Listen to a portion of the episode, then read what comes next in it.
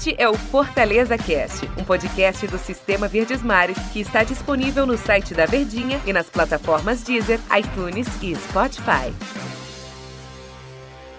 Aquele abraço para você ligado nas nossas plataformas do Sistema Verdes Mares de Comunicação. Está começando mais uma edição do Fortaleza Cast, iniciando mais uma semana. Teoricamente, o Fortaleza tem dois importantes compromissos. Eu digo teoricamente porque todos sabem que existe a possibilidade de uma paralisação total envolvendo os campeonatos, tanto os estaduais, a CBF já mandou avisar que vai paralisar as suas competições, mas antes de a gente entrar propriamente neste assunto, estou ao lado do Alexandre Mota, nosso comentarista aqui do Sistema Verdes Mares de Comunicação, colunista do Diário do Nordeste, enfim, um dos grandes talentos e dos novos talentos né, da comunicação esportiva né, desse Brasil. Alexandre, primeiro vamos falar sobre o jogo contra o Náutico. O time sofreu um pouco, até deslanchar, este é o termo certo, né? Que foi a vitória 3 a 0. O técnico Rogério Ceni até disse que a vitória não retratou o que aconteceu no gramado. Você concorda? Um abraço, Alexandre. Um abraço, André, e também a todos os nossos ouvintes. É, especificamente sobre a partida, Rogério Ceni ficou um pouco na bronca, né? É, foi 3 a 0 foi um time que conseguiu, como vinha acontecendo nas últimas partidas, placares elásticos diante de adversários com qualidade técnica inferior, mas a reclamação em si foi pela perda da posse de bola. E isso é uma análise e é uma exigência do Rogério Ceni, porque quando você está enfrentando times de menor qualidade, apesar de serem rivais nordestinos, apesar de estarmos em uma competição regional, é, e aí é, preciso compreender também que não se trata de soberba, mas a compreensão de que o Fortaleza hoje ele é um time da Série A, ele precisa se impor diante de qualquer adversário, principalmente desses adversários de menor qualidade técnica, como era o caso do Náutico que vinha em uma má fase e, está, e acabou de sair da Série C ali, né? Vai disputar a Série B, perdeu alguns jogadores, então o Rogério esperava que, mesmo jogando nos aflitos, historicamente um estádio difícil lá de Pernambuco, o Fortaleza teria a posse de bola, poderia dominar as ações e isso não aconteceu. Nós vimos um Fortaleza que precisou se retrair, se retrancar, tentar sair no contra-ataque, e aí, por conta desse contra-ataque ser muito efetivo, uma jogada muito ensaiada, essa transição rápida, né? O David conseguiu ali marcar o primeiro gol e aí tudo se acalmou. Mas antes disso, não. O Náutico estava com pressão. Felipe Alves, na minha análise, foi um dos principais jogadores da partida. Rogério tanto, falou isso também. Tanto porque fez defesas importantes mais uma vez, vem se destacando por defesas, também por conta da saída de jogo, que em um momento em que os zagueiros estavam muito marcados, ele conseguiu fazer essa saída de jogo por lançamento. Então, Fortaleza conseguiu o resultado, mas o Rogério ele não quer só o resultado ele luta pela performance, né? Não à toa, quando ele perdeu para o Ferroviário, chegou e disse, ah, é, a gente chutou mais de 40 vezes, 35 vezes nessa partida, a gente produziu muitas vezes a bola não entra, então é isso que ele quer. Eu acho que o Fortaleza vem uma crescente na temporada, o Rogério Senna é porque ele é muito exigente mesmo, ele sabe que o nível técnico na Série A é diferente, principalmente para equipes como Fortaleza, que é uma equipe que vai, apesar de ter se classificado para a Sul-Americana em 2019, entra na competição brigando contra o descenso, contra o rebaixamento. E a gente tem ali muitas equipes ali do alto escalão do futebol brasileiro poderosíssimas, né? Então é sempre difícil essa luta. Faz parte do processo de continuar evoluindo. Eu acho que isso é importante, né? Se a gente chegar e dizer que está tudo bem, vencemos, é isso mesmo, somos um time muito forte, estamos na liderança do campeonato que a gente foi campeão ano passado e está tudo calmo. Não é isso o pensamento do Rogério. Entrar na zona de conforto, né? É, Exatamente. Agora Evitar eu queria te, te, fazer uma colocação que isso é, é, característica do trabalho do Rogério Ceni. Ele mescla, mescla, mescla até achar o time ideal. Tudo bem, esse ano o Fortaleza está participando de várias competições, tem que ter o grupo.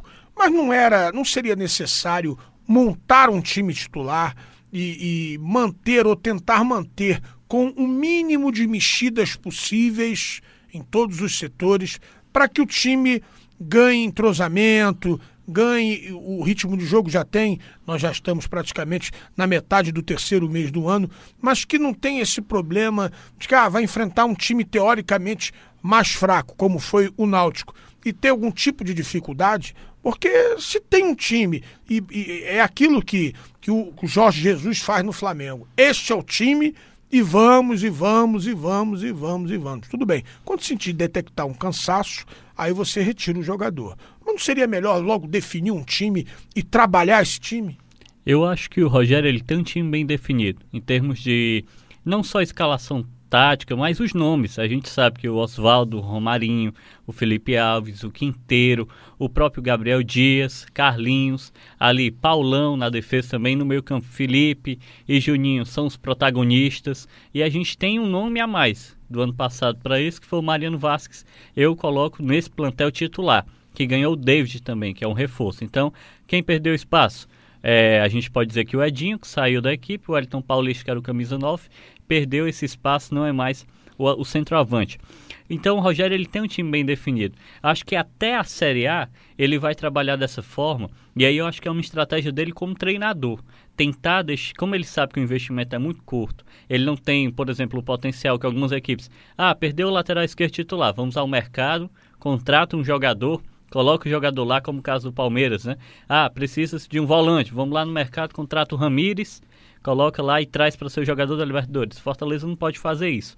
Então ele, dentro da estratégia dele, até de conseguir deixar todo mundo motivado, ou a maioria motivada, a gente sabe que tem alguns jogadores que não jogam, ou jogam pouco com o Rogério Senni, dentro dessa filosofia, ele vai colocar todo mundo para jogar, mas todo mundo tem que jogar do mesmo padrão. Então, em uma eventual competição e um nível técnico mais elevado, como foi o jogo contra o Independente pela Sul-Americana, foi o mesmo time que jogou as partidas. Então aquele era o time titular bem definido. Que, que ele aconteceu? Ao longo da partida você precisa substituir alguém, mas não quer perder a estrutura de jogo. Aí você substitui alguém por características iguais, ou então um jogador que já está acostumado a fazer aquela função. Naquele jogo Marlon foi utilizado mais à frente, em outros jogos ele é colocado como volante. Eu acho que faz parte da estratégia, mas o time definir titular eu acho que ele tem.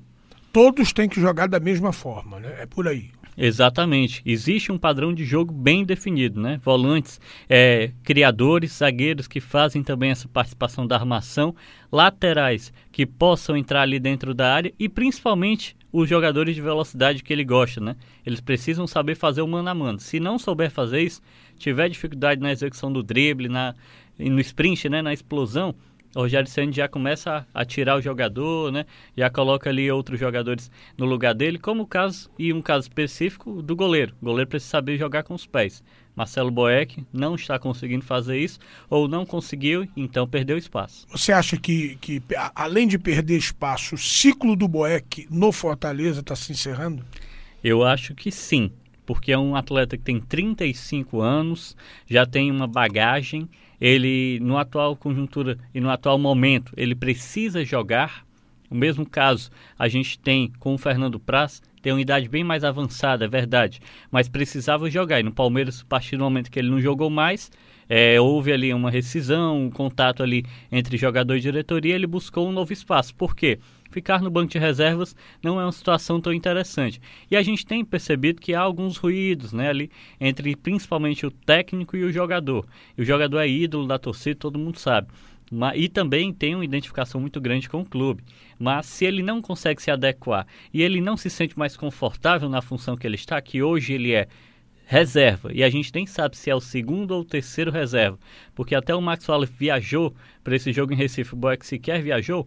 Então talvez seja a hora de buscar novos ares. O Rogério minimizou a situação, né? Disse que contra o Confiança foi o Boeck, mas para o jogo com o Náutico foi o Max Wallace. Mas toda entrevista que ele fala, ele exalta o Max Wallace e não fala do Boeck. Exatamente, porque o Max Wallace, é, quando ele começou a perceber, e o Max já era reserva, né, ele é da base, quando ele percebeu a definição entre Felipe Alves e Marcelo Boeck, Felipe Alves por conta do jogo dos pés, é, a gente até conversou com o atleta, também conversamos com membros do clube, ele se dedica bastante nos treinamentos, ou seja, ele é um jogador jovem e está tentando se adaptar a trabalhar com os pés. O Boeck já é um processo mais diferente, ele já tem mais de 30 anos, como a gente disse aqui, a idade mais elevada, tem um estilo de jogo bem definido, é mais difícil ter que se adaptar, ter que aprender para jogar daquela forma. Eu acho que hoje o Max ele está é, em um patamar um pouco acima do Boeck. Você acredita que os jogos, agora a gente entrando nessa, nesse drama que é a questão do coronavírus, você acredita que os jogos têm que ser paralisados, todos os campeonatos, até a situação estar sob controle, Alexandre? Eu acho, e aí é uma opinião talvez impopular, mas é pela compreensão, e acho que falta de compreensão dos torcedores, falta de compreensão é, da população no geral. O alarde sobre o coronavírus é um alarde é, falso, muitos falam que o alarde é um alarde desproporcional, mas é preciso compreender que é uma doença grave uma doença que até agora não existe um processo é, de recuperação plausível, você não existe uma medicação, você não existe um protocolo. O protocolo é ficar em casa. Por quê? Ah, eu tenho 20 anos, 30 anos, não vou é, falecer por conta disso, não vou ter muitas complicações. No entanto, outras pessoas terão e principalmente a faixa mais avançada da idade, né? Pessoas que são seus avós, seus tios mais velhos, seus pais, muitas vezes, e acho que essa conscientização a população ainda não tem. É, e aí trabalha até dentro de uma expectativa de não egoísmo, mas a compreensão interna, a empatia de entender que eu posso ser um transmissor e aí fazer com que uma pessoa que se complique, né, chegue em condições mais difíceis ali de saúde. Então sou totalmente favorável à paralisação, até porque André, é, até escrevi isso para o Diário do Nordeste. Para mim não existe espetáculo sem público por, é a mesma coisa de colocar um cantor para fazer um show sem ninguém vendo. É verdade. Então, colocar ele nessa situação não faz sentido. Jogos sem público não fazem sentido algum. Se não vai ter público, o jogador também tem que submeter essa situação, não. Tá certo, Alexandre. Muito obrigado pela sua participação mais uma vez aqui no nosso Fortaleza Cast, que volta a qualquer momento nas nossas plataformas. Eu que agradeço e mais uma vez, já ressaltando, fiquem ligados, coronavírus é uma doença perigosa, vamos todos ter atenção e combater essa doença e impedir a propagação disso tudo. É isso aí, minha gente. A gente volta a qualquer momento aqui nas nossas plataformas do Sistema Verdes Mares de Comunicação. É por isso que eu digo ademã.